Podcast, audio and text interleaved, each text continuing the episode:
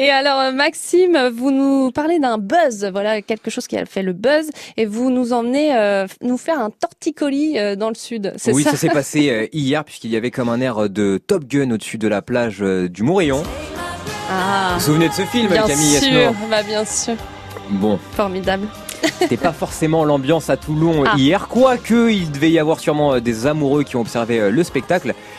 En vrai, vu que vous êtes un peu maverick et moi je suis un petit peu gouze, Camille, Bien sûr, je me vois tout. C'était plutôt ça dans Top Gun.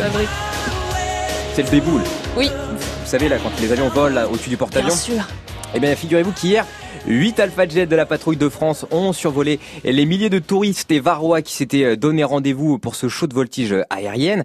Et l'année dernière, le spectacle avait été annulé en raison de la pandémie. Mais cette année, les spectateurs ont pu voir de nombreuses figures aériennes à couper le souffle. Ils ont fait des loopings en formation et se sont croisés à toute vitesse juste au-dessus des spectateurs.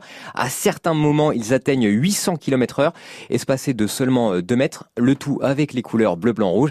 Ce qui n'a pas manqué de faire euh, réagir les personnes sur place notamment sur Twitter. Jeanne a posté Waouh, la patrouille de France, c'est incroyable, ça tourne, ça pulse, ça zingue. À un moment donné, j'ai cru qu'ils allaient se rentrer dedans. Ou encore euh, Thibaut qui lui a posté Elles en font un bruit les mouettes aujourd'hui. Mais pourquoi elles sont bleues? Ah, je viens de me rendre compte que c'était la patrouille.